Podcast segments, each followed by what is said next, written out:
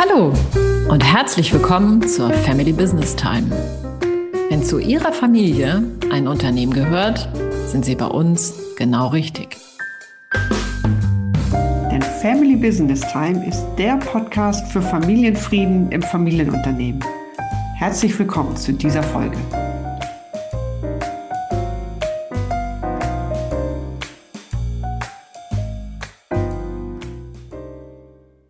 Im Mittelpunkt unserer heutigen Folge steht New Work und zu Gast ist Joanna Breidenbach. Sie ist Sozialunternehmerin, Gründerin von Better Place Org, das ist Deutschlands größte Spendenplattform, und sie ist Autorin. Wir erfahren, wie die Arbeitswelt sich derzeit gerade wandelt und wie Familienunternehmer und Unternehmerfamilien New Work nutzen können, um die Zukunft zu gestalten. Mein Name ist Susanne Dahnke und gemeinsam mit meiner Kollegin Carola Jungwirth begleiten wir Sie dabei, Familie und Unternehmen sicher in die Zukunft zu führen und dabei den Familienfrieden zu bewahren. Herzlich willkommen, liebe Joanna Breidenbach in unserem Podcast. Hallo Susanne, ich freue mich heute dabei zu sein. Schön. Ich freue mich auch sehr, sehr, sehr, dich hier zu haben. Und das hat zwei Gründe. Also der eine Grund ist, dass ich deine Ansicht zum Thema New Work immer wieder sehr treffend finde. Ähm, ich bin immer sehr begeistert, wenn ich dich in Podcasts höre oder in Videos erlebe. Und ich mag deine Bücher sehr. Und gerade dieses Buch Innenansicht, das hat mich sehr, sehr, sehr berührt. Dafür danke ich dir nochmal. Und der zweite Grund ist, du bist ja auch Autorin in unserem Buch Familienstrategie erleben und gestalten. Und da hast du einen sehr wichtigen Beitrag geschrieben, nämlich New Work und Inner Work in Familienunternehmen. Und darum soll es deswegen genau darum heute auch gehen. Meine erste Frage an unsere Gästinnen ist ja immer die nach der persönlichen Botschaft. Ähm, was ist deine persönliche Botschaft an die Familienunternehmerinnen, die uns in diesem Podcast zuhören, liebe Joanna? Na, meine Botschaft ist, wir leben in einer total wichtigen, kritischen Zeit und äh, da wir auf eine Art und Weise arbeiten, die nicht optimal ist, um mit den Herausforderungen unserer Zeit und mit der Komplexität der heutigen Welt gut umzugehen, bin ich davon überzeugt, dass wir neue, wesentlich flexiblere, fluidere Formen der Arbeit und der Organisation brauchen. Und für diese neuen, flexibleren Arbeitsformen müssen wir aber auch innerlich wachsen. Und mich beschäftigt total, welches Inner Work wir für diese äußere Transformation, in der wir alle als Gesellschaften drin stecken, was wir da brauchen. Ah, okay. Also es geht um innere Führung in einer sich wandelnden Arbeitswelt. Das werden wir gleich vertiefen. Ähm, zunächst würde ich dich eigentlich gerne ein bisschen persönlich ausfragen, sozusagen, an dich und deinen Lebenslauf gewandt. Ähm, du bist ja Unternehmerin und ich frage mal so, was bist du denn für eine Art von Unternehmerin und wie bist du denn wohl dazu gekommen, so zu sein, wie du bist? Ja, ich bin wahrscheinlich eine relativ ungewöhnliche Unternehmerin, äh, weil ich Sozialunternehmerin bin. Und ich bin total wirklich sehr intrinsisch motiviert. Mich beschäftigt es wirklich, wie wir die großen gesellschaftlichen, sozialen, ökologischen Herausforderungen in unserer Welt stemmen können. Und ähm, aus dieser intrinsischen Motivierung heraus habe ich ähm, mehrere Unternehmen gegründet, weil ich glaube, dass Unternehmen, so wie mal Mohammed Yunus das gesagt hat, der Gründer der Grameen Bank, der hat gesagt, ich, wenn ich ein Problem sehe, dann gründe ich ein Unternehmen. Und ich finde diese unternehmerische Haltung, so getting things done, wirklich äh, sehr anpackend, gestaltend auf die Welt einzuwirken, das finde ich total faszinierend. Und mich interessiert dabei äh, wahrscheinlich immer eher die frühe Phase von Unternehmen, weil ich einfach so total gerne was Neues in die Welt bringe, weil ich gerne experimentiere, lerne und ähm, so die späteren Phasen, so die Scaling-Phasen eines Unternehmens, die erfordern einfach andere Kompetenzen. Äh, und deswegen glaube ich, dass ich eher so in dieser Frühphase gut bin, weil ich sehr gerne Neues in der Welt erahne, äh, erspüre, das dann irgendwie umsetze ähm, und dann weiterziehe. Okay. Wie bist du dazu gekommen, so zu sein, Joanna? Hat man dir das in die Wiege gelegt? Nicht unbedingt, nicht unbedingt, würde ich sagen. Aber ich bin Kulturanthropologin äh, und mich hat immer wieder beschäftigt, wie sehr Kultur einfach uns prägt als Menschen und wie, wie sehr wir unsere Normalität meistens gar nicht hinterfragen. Ja, aber der kulturanthropologische Blick ist ja einer, der viele verschiedene Lebensformen und Seinsformen eigentlich erforscht und versucht herauszufinden, wie auf wie unterschiedliche Art und Weise oder geben Menschen ihrem Leben Sinn. Ja, und das hat mich total fasziniert, immer dieses auf der einen Seite zu sehen, wie sehr vieles von Innovation am Anfang einfach nur eine Idee ist, die dann sich wirklich manifestiert in Strukturen und wie sehr wir auch selbst unsere Welt gestalten können, dass wir selbst äh, diejenigen sind, uns nicht zu beschweren und zu sagen, äh, die Politik oder die Unternehmen, die müssten mal, sondern mhm. dass wir alle in einen gewissen Handlungsspielraum auf jeden Fall in uns selbst haben ähm, und Sachen initiieren können, Impulse setz setzen können. Ja, und mhm. das hat mich so aus meiner ersten anthropologischen Forschung dann dazu geführt, äh, mehr unternehmerisch tätig zu sein. Hey, und ähm, mehr unternehmerisch tätig zu sein heißt, also ich habe oben schon von der großen Spendenplattform äh, gesprochen. Ich weiß, du hast, bist in mehreren Unternehmen engagiert. Vielleicht magst du da uns kurz einen kleinen Überblick drüber geben? Genau, also wir haben nach der Spendenplattform betterplace.org haben wir einen Think Tank gegründet, der sich genau mit dem Thema beschäftigt, wie sieht eigentlich diese digitale Transformation aus und wie können wir die auch gemeinwohlorientiert, also nicht nur profitorientiert, sondern auch gemeinwohlorientiert gestalten.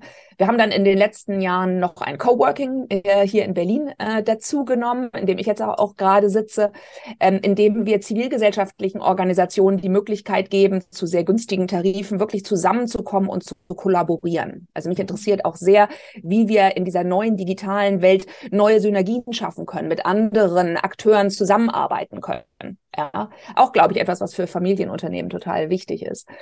Und ähm, wir haben dann auch noch einen, so eine Art Fintech für Geben, für Impact Investing gegründet, äh, Project Because, ähm, was gerade in den Startschuhen ist und wo wir so äh, Menschen die Möglichkeit geben, ihre eigene, sehr niedrigschwellig, ihre eigene Stiftung, ihre eigene digitale Stiftung fürs Gute tun zu gründen. Okay, wenn ich das alles so in meinem Geiste zusammenfasse, dann bist du eine Person, die dieses Thema New Work selbst lebt in all ihren Systemen, wo sie sich bewegt und auch das Thema Inner Work. Ähm, vielleicht magst du uns an einem Beispiel mal beschreiben, was das eigentlich heißt, New Work. Wie sind deine Unternehmen strukturiert? Wie unterscheiden die sich oder ein spezielles von den klassischen Unternehmen dieser Welt?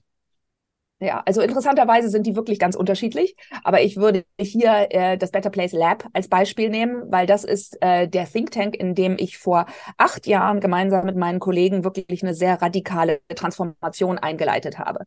Ähm, inspiriert von Frederic Laloux Buch Reinventing Organizations haben wir gesagt, wir möchten wirklich gerne mit neuen fluiden Führungsformen äh, experimentieren und mich als Chefin abschaffen und äh, eine neue Form von ähm, flexibler, wir nennen das kompetenzbasierte Hierarchie einführen. Ja, und mhm. das bedeutet, dass wir sehr radikal selbst organisiert sind. Es gibt bei uns keine Chefs oder Chefinnen mehr, aber wir bilden immer punktuell zu bestimmten Themen und Aufgaben kleine, auch hierarchisch organisierte Teams die dann aber wieder zerfallen, äh, wenn die Aufgabe erledigt ist und sich dann in einer anderen Konstellation wiederum neu bilden. Ja, und das, diese Radikalität ist ziemlich weitgehend. Also ähm, meine Kollege, meine Kolleginnen stellen ihre neuen Kolleginnen selbst ein. Ähm, wir können maßgeblich bestimmen, an welchen Projekten äh, wir arbeiten, wann, zu welchen Arbeitszeiten wir haben jetzt gerade die Vier-Tage-Woche äh, experimentellerweise eingeführt, Anfang ja. dieses Jahres. Und wir verhandeln unsere Gehälter auch untereinander. Und ähm, ich glaube, wenn man das hört, dass ein Team die Gehälter untereinander verhandelt, dann kann man sich schon vorstellen, dass da bestimmt, ja, dass da eine bestimmte Form von Inner Work, auch eine bestimmte Form von psychologischer, menschlicher Reife erforderlich ist, um das auf eine gute Art und Weise zu machen und wirklich so fluide, ohne festes Regelwerk führen zu können, gemeinsam führen zu können. Mhm.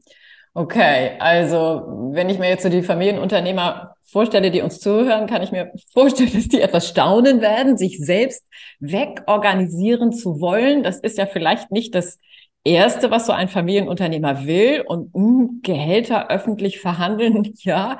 Ähm, was ist, was könnte der Nutzen für einen klassischen Familienunternehmer von New Work, also dieser neuen Kultur sein?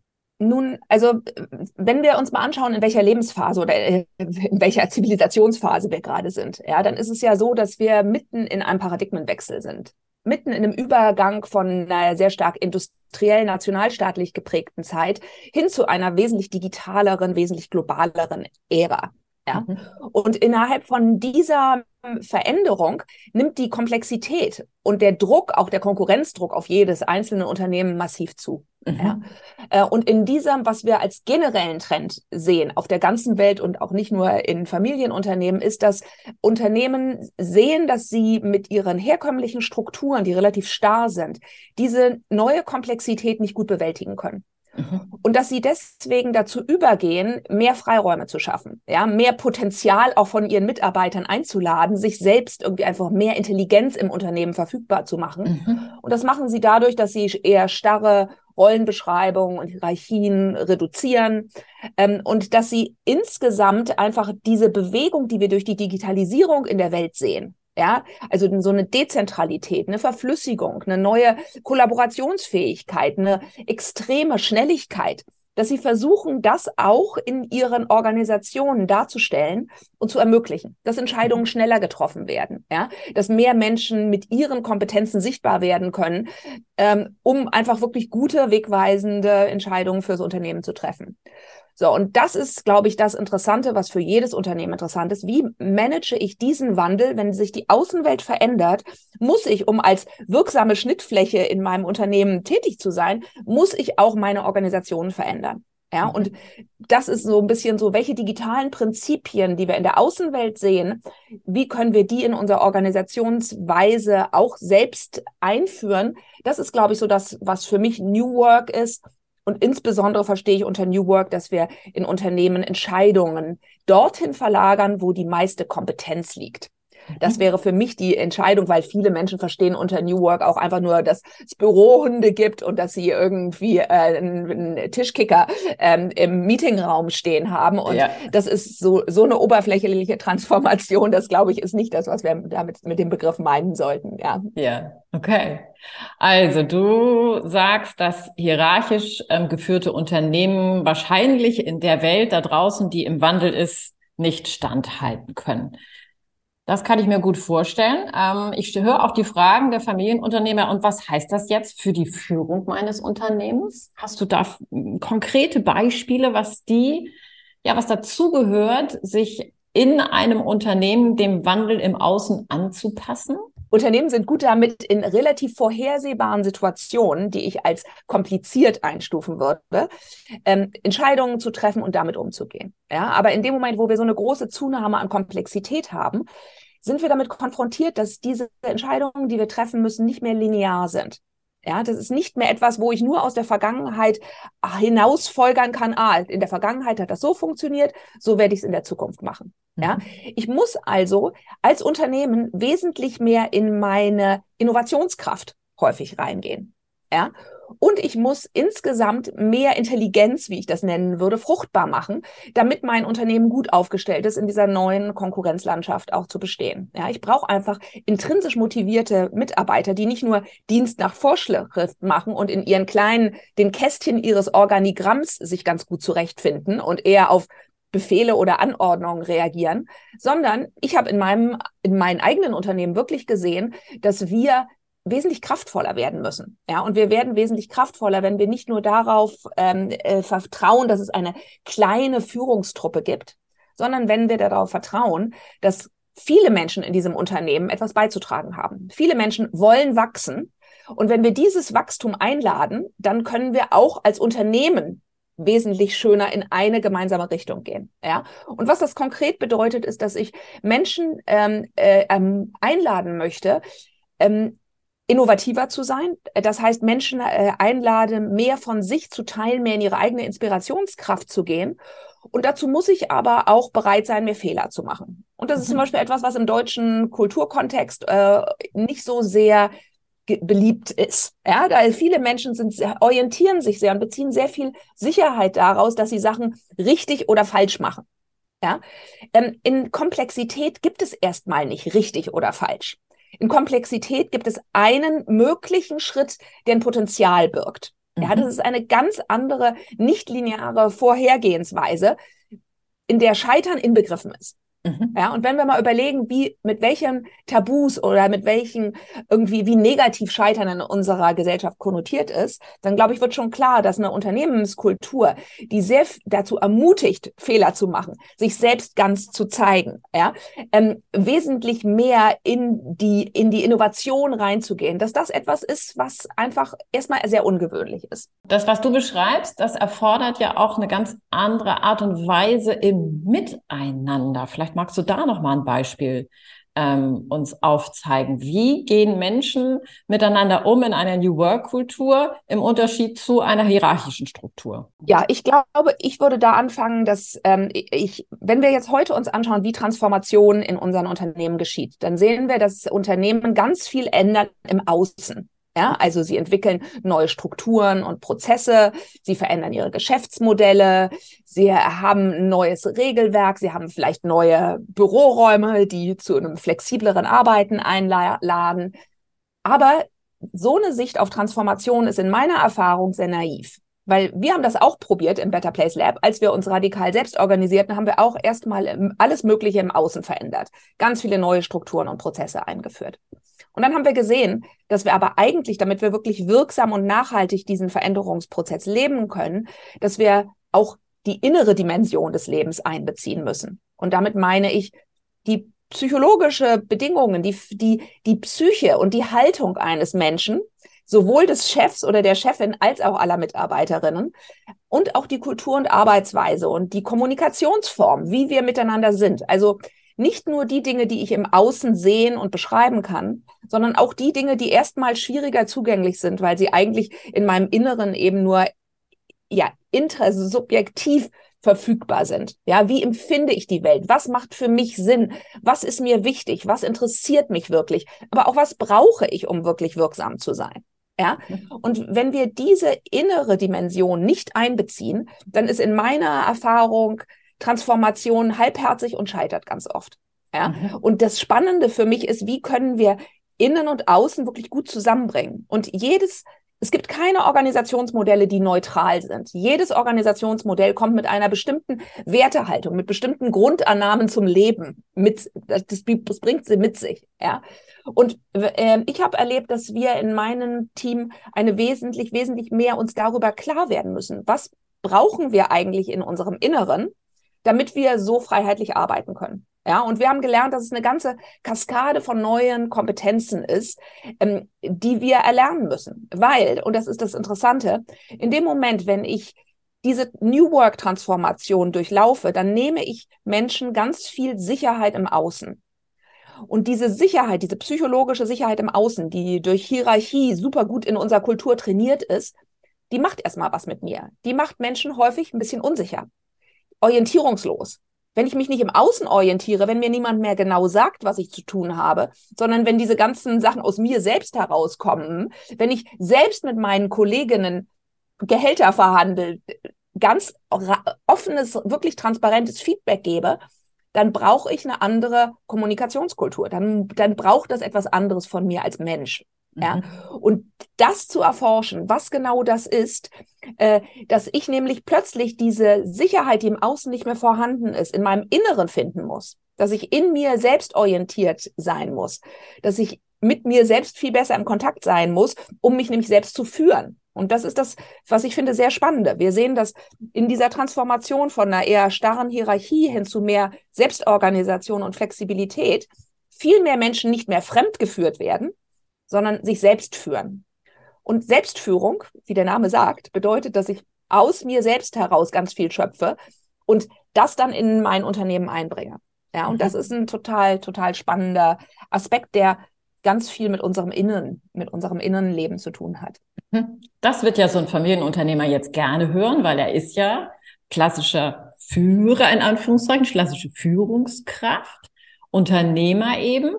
Und trotzdem ähm, kann das eine große Herausforderung sein, was du gerade beschreibst, weil wenn ich als Unternehmer, Unternehmerin so eine Kultur, also mit diesem Kulturwandel auch am Wettbewerb teilnehmen möchte, dann muss es ja in erster Linie auch darum gehen, mich selbst als Unternehmerin neu zu erfinden. Und also nicht jeder bringt das mit, was du mitbringst aus deinem Lebenslauf. Und das stelle ich mir schon als große, große Herausforderung vor. Nun, also ich würde sagen, es ist eine große Herausforderung, aber es ist auch eine total große Chance, äh, ja, weil äh, eigentlich ist es der Prozess, der ganz natürlich in uns Menschen angelegt ist, ja, dass wir nämlich uns kontinuierlich auch als Erwachsene weiterentwickeln, dass wir neue Kompetenzen entwickeln. Und um beim Unternehmer anzufangen, also ich äh, als Unternehmerin musste mich definitiv weiterentwickeln und habe das ähm, so quasi Seite an Seite der Transformation meines Unternehmens gemacht. Mhm. Ja, ich musste lernen loszulassen, Macht loszulassen, zu vertrauen. Und in meiner Erfahrung sind viele Unternehmer ja auch ziemliche Alpha-Tiere, die gelernt haben, wenn ich es nicht mache, macht es niemand. Ja, ähm, die, äh, und für mich war das ein ganz, ganz total spannender, zum Teil auch schmerzhafter, aber insgesamt ein wahnsinnig bereichernder Prozess, mich mehr darauf einzulassen. Ja, wie bin ich denn wie arbeite ich mit anderen zusammen, äh, was bringe ich wirklich in den Mix unserer Unternehmung mit ein? Und dabei eine ganze Kaskade von neuen Kompetenzen zu lernen, die sowohl mit mir selbst zu tun haben, mit wer bin ich eigentlich als Mensch, mich selbst besser reflektieren zu können, als ich das bis dato gelernt hatte, ähm, aber auch neue Beziehungskompetenzen zu erwerben, zu sehen, wie verhalte ich mich denn anderen Menschen gegenüber, wie empathisch bin ich eigentlich, wie gut kann ich wirklich offen und transparent kommunizieren? Wie sehr kann ich Spannung in mir halten, wenn es zum Konflikt kommt? Ja, und es ist relativ einfach, vielleicht Konflikte beiseite zu wischen, äh, ja, und die einfach zu entscheiden. Aber wenn wir uns eine Vereinbarung bei uns im Unternehmen haben, dass wir gemeinsam uns durch Beziehungskonflikte auch und durch Unternehmenskonflikte durcharbeiten, dann erfordert das etwas anderes von mir. Ich empfand das, das, das Zwischenresultat, weil es ist ein Prozess, der nie endet, ja. für mich ganz viel mehr Lebendigkeit, mehr Authentizität, äh, mehr Selbstkenntnis, mehr tiefere belastbarere Beziehungen mit sich gebracht hat. Also für mich war das ein Transformationsprozess, der sowohl beruflich sich für uns als Team sehr gut ausgewirkt hat, als aber auch mich als Mensch enorm bereichert hat. Und ich bin heute jemand anders als vor den acht Jahren, wo wir diesen Prozess angefangen haben.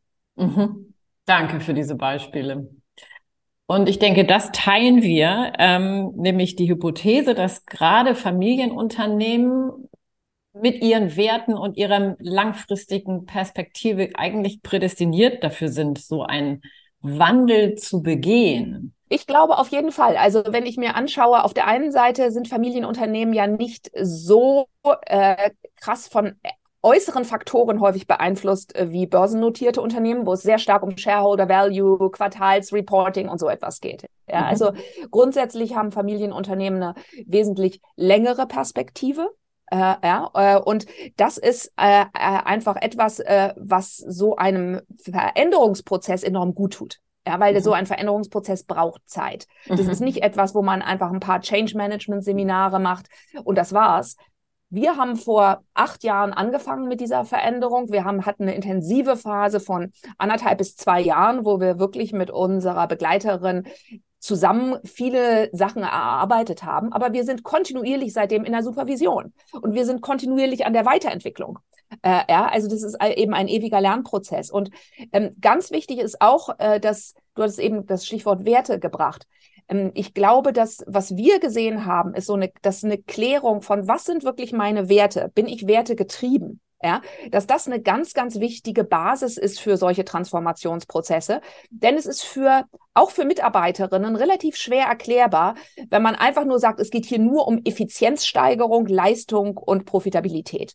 Ja, mhm. das ist etwas, womit wir uns als Menschen vielleicht noch unser mentaler Verstand bis zu einem gewissen Grade, aber wir können uns eigentlich damit nicht wirklich identifizieren. Ja, mhm. weil wir sind als Menschen vielschichtigere Wesen. Wir wollen anders angesprochen werden. Wir wollen als Menschen auch wahrgenommen werden. Und in dem Moment, wo Familienunternehmen eine differenziertere Wertebasis haben, ja, und sich nicht nur darum scheren, was auf ihrem Bankkonto ganz platt gesagt landet, sondern dass sie sich überlegen, wir sind hier in einer Region oft verankert. Ja, äh, wir wollen, dass es unseren Mitarbeitern auch gut geht. Wir wollen, dass es dieser, dass diese Region prosperiert. Das ist insgesamt einfach schon eine wesentlich breitere Perspektive auf Unternehmertum, als wir es häufig so in so einem klassischen Turbokapitalismus sehen. Mhm. Ja, ähm, unser Podcast, der wendet sich ja an Familienunternehmer und Unternehmerfamilien. Und so wie ich die Familien wahrnehme, sind die ja auch sehr davon betroffen, von diesem Wandel, der in der Gesellschaft stattfindet, dem Wandel, Herausforderungen, die sie mit ihrem Unternehmen stemmen müssen, sollten, dürfen, können als Herausforderung. Und also das heißt, dieser Wandel, New Work, Inner Work, der zieht sich eigentlich bis hinein in die Unternehmerfamilien, die hinter den Unternehmen stehen.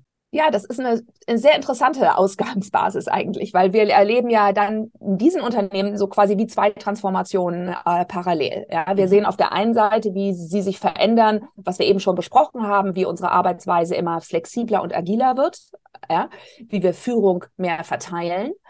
Ähm, das ist ein Transformationsprozess. Und dann erleben wir auch, dass Familien ja auch sich verändern. Ja, und Familien sind sehr häufig hierarchische Gebilde. Ja? Ähm, und gerade Unternehmerfamilien haben häufig eine sehr starke Prägung von jemandem, der der Gründer war. Der hat wie so eine DNA in die, in die Familienunternehmung reingegeben, die häufig gar nicht mehr explizit kommuniziert wird, die sich aber in ganz, ganz vielen Sachen einfach ähm, niederschlägt. Äh, mhm. ja, und die häufig auch eher implizit ist, so dass Leute gar nicht mehr wissen, wieso machen wir das eigentlich. Ja. Mhm. Und es ist eine totale Chance für Unternehmerfamilien, die ja auch durchaus häufig voller Konflikte und Spannungen sind, weil da kommen ja zwei Sachen zusammen, eben das äh, immer auch spannungsreiche Unternehmensumfeld plus die spannungsreichen Beziehungen innerhalb einer Familie. Mhm. Ähm, und äh, die Chance, das zusammen anzugehen, die ist, die ist schwierig. Das ist ganz klar, dass das eine doppelte Herausforderung ist. Auf der anderen Seite ist sie natürlich, eine, eine, kann sie ein wunderschöner Eintrittspunkt sein, weil wir dadurch auch Familien, die häufig dysfunktional sind, nochmal neu betrachten können. Ja, und wenn eine Familie eine Chance kriegt, sich wirklich nochmal ihrer selbst bewusst zu werden und zu gucken, okay, was sind wirklich die Muster, was sind die, was sind die Muster der Vergangenheit, die uns bis heute prägen?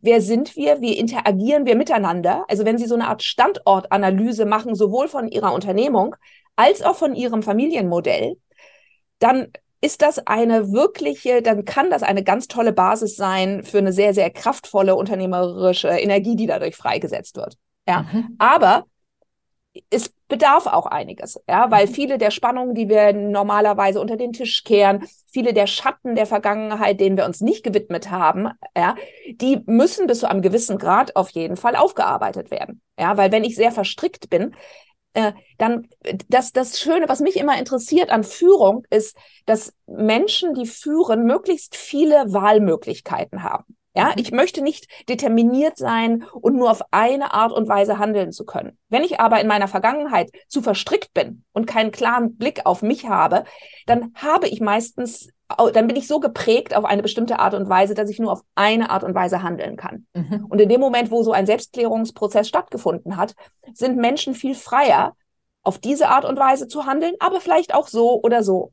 Ja, und mhm. das erweitert natürlich das, Inst das unternehmerische Tra äh, Instrumentarium ungemein, wenn Familien dazu in der Lage sind und nicht weil zum Beispiel Kinder immer in Opposition zu ihren Eltern agieren müssen, dann immer, wenn der Patriarch A sagt, müssen sie B sagen. Nee, ja, vielleicht ist A genau das Richtige in diesem Falle. Und wenn ich die Freiheit habe, A oder B oder C oder D zu haben, dann steht mir ein viel größeres Führungsinstrumentarium zur Verfügung. Mhm. Also du plädierst für Inner Work für Unternehmerfamilien. Ähm, ich habe so, so, ein Beispiel im Kopf. Ich erlebe in meinen Coachings relativ oft, dass so ähm, althergebrachte Entscheidungsmuster da im Raum sind in den Unternehmerfamilien. Da geht es ganz oft so um Mehrheitsentscheid, ne? sieben gegen drei und die drei sitzen dann da und müssen dann das machen, was die sieben wollen.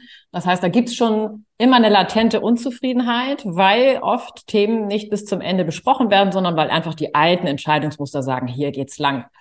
Und ich nehme oft wahr, dass wenn die Menschen sich dann mal die Zeit und Ruhe nehmen zu schauen, was hinter diesen Mustern steht und den Teppich lüften und sagen, ah, was du gerade beschrieben hast, das sind die alten, auch her, althergebrachten Annahmen oder auch Glaubenssätze, denen wir folgen, ja, dass dann sozusagen die Tür für so eine Inner Work geöffnet wird.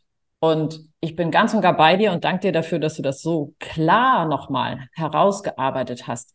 Ich kann mir auch vorstellen, dass das auch eine gesellschaftliche Folge hat, wenn jetzt unsere Unternehmerfamilien anfangen, ähm, sich aufzuräumen. So nenne ich das mal. Ja, eindeutig. Also wir wissen ja, auch gerade in den, aus den jüngsten äh, äh, Beispielen, so wo Familienunternehmen sich nochmal auch gerade zum Beispiel mit ihrer Nazi-Vergangenheit gestellt haben, mhm. ja, und Sachen, wirklich kollektive Schatten sich angeschaut haben, die zu sich genommen haben, ja, mehr Verantwortung auch übernommen haben und daraus auch ein ganz neues Vertrauen wächst, weil diese unterdrückten Themen, die spielen, die pieksen ja doch rechts und links immer wieder unbewusst dann, die stehen ja wie so ein rosa Elefant im Raum, mhm. ja wenn man einmal den Mut hat. Und dafür braucht es Vertrauen und dafür braucht es auch häufig eine Begleitung von außen. Ja, weil es gibt, es gibt ja auch einen Grund, weshalb Familien oder Beziehungskonflikte so hartnäckig sind, sich mhm. immer wieder wiederholen über Generationen hinweg. Äh, ja. Und in meiner Erfahrung, wir hätten unseren Transformationsprozess auch nicht leisten können ohne auch eine externe Begleitung. Ja, äh, die immer wieder uns den sicheren Rahmen geboten hat, um zu sagen, schaut mal, wollt ihr mal dahin schauen, ja, als liebevolle Einladung.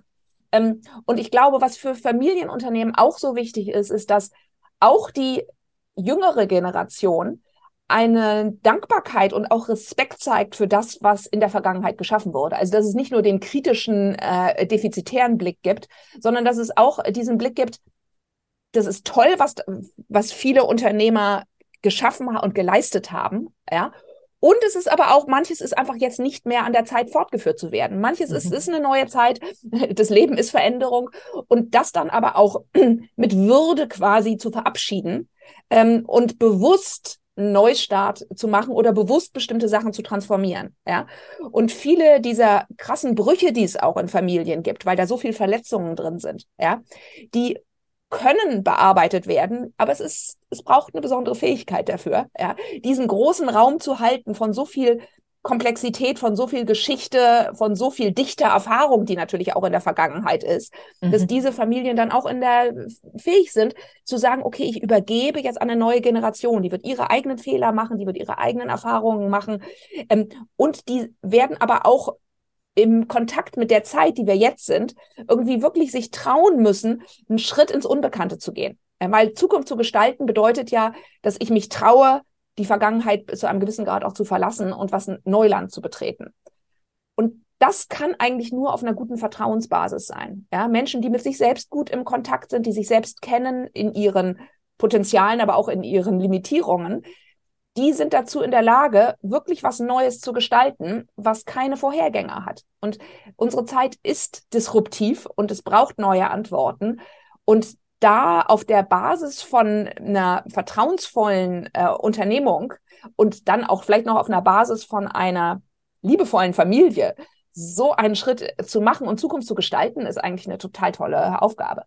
Ja, wow, Joanna, das war jetzt ein perfektes Schlusswort. Ich danke dir sehr, sehr, sehr für dieses intensive und auch sehr inspirierende Gespräch. Ähm, ich nehme für heute mal wieder mit, dass auch Familienunternehmer gut daran tun, im Wandel der Arbeitswelt voranzugehen und dabei nicht einfach nur im Außen Strukturen zu verändern, sondern die Beteiligten Personen zu befähigen, sowas wie du nennst es psychologische Reife zu entwickeln, um dann auch ganz kompetenzbasierte Fähigkeiten zu erlangen. Und das Ganze, das beginnt bei dem Unternehmer, bei der Unternehmerin selbst. Herzlichen Dank für dein eindrucksvolles Beispiel, liebe Joanna. Kommen wir nun zu unserem Inspirationsimpuls. Was hast du unseren Hörern und Hörerinnen für die Zeit bis zur nächsten Episode mitgebracht, Joanna? Ich habe ein Buch mitgebracht, äh, was nicht verwunderlich ist, weil ich super viel und super gerne lese. Ähm, und das ist ein Buch von einem englischen Kulturanthropologen, der leider kürzlich verstorben ist, David Graeber, der mit einem Kollegen, einem Archäologen, äh, David Wengrow, ein Buch geschrieben hat, das heißt The Dawn of Everything, ist auch auf Deutsch erschienen, heißt Anfänge. Und ist für mich eine faszinierende Lektüre, weil diese beiden Wissenschaftler nochmal die Anfänge der Menschheit ganz auf eine ganz andere Art und Weise schildern und uns zeigen, wie sehr wir ein bestimmtes Bild von unserer Vor- und Frühgeschichte haben und auch von Hierarchien und von bestimmten Strukturen, die wir als so ganz natürlich und gegeben hinnehmen und denken, ja, so ist die Welt. Und dieses Buch schüttelt an, rüttelt äh, an dir an, in jedem Kapitel und sagt, nein, die Welt ist auch, kann auch ganz anders sein und die Welt war auch zum Teil ganz anders, weil sie macht eine totale Vielfalt auf von wie frühe Jäger und Sammler äh, insbesondere, aber auch frühstaatliche äh, Organisationen, wie höchst unterschiedlich die Führung gestaltet haben, Leben gestaltet haben. Ähm, und ich fand, das Buch war wie so, ein, wie so eine Frischzellenkur ähm, äh, für mich, um immer wieder mir so den Impuls zu geben, okay, die Welt kann auch ganz anders sein und ich kann bis zu einem gewissen Grad wirklich auch dazu beitragen, dass sie so ist, wie es mit meiner inneren Kompass kohäriert, nein, wie sagt man, dass es zu meinem inneren Kompass passt. Ja, mhm. dass Innen und Außen zusammenpassen, dass mein Beitrag zur Welt wirklich sein kann, dass ich aus mir heraus schöpferisch kreativ werde. Ähm, und deswegen finde ich das so ein tolles Buch. Danke. Den Link zu diesem Buch, den stellen wir wie immer in unsere Show Notes und auch alle Links zu den Büchern, die du geschrieben hast, liebe Joanna. Vielen Dank. Vielen Dank dir. Wenn Ihnen diese Themen bekannt vorkommen und Sie sich mehr Informationen zum Thema Familienfrieden im Familienunternehmen wünschen, dann besuchen Sie gern unsere Website familybusinesstime.de. Dort können Sie auch direkt Kontakt zu uns aufnehmen und in einem persönlichen Gespräch mit uns ergründen, ob und welche Stolpersteine Ihrem Familienfrieden im Weg stehen und wie Sie diese lösen können. Unser Podcast gefällt Ihnen? Dann bewerten Sie uns gern. Und wenn Sie keine Folge verpassen wollen, abonnieren Sie uns. So bleiben Sie immer auf dem Laufenden. Wir freuen uns auf Sie.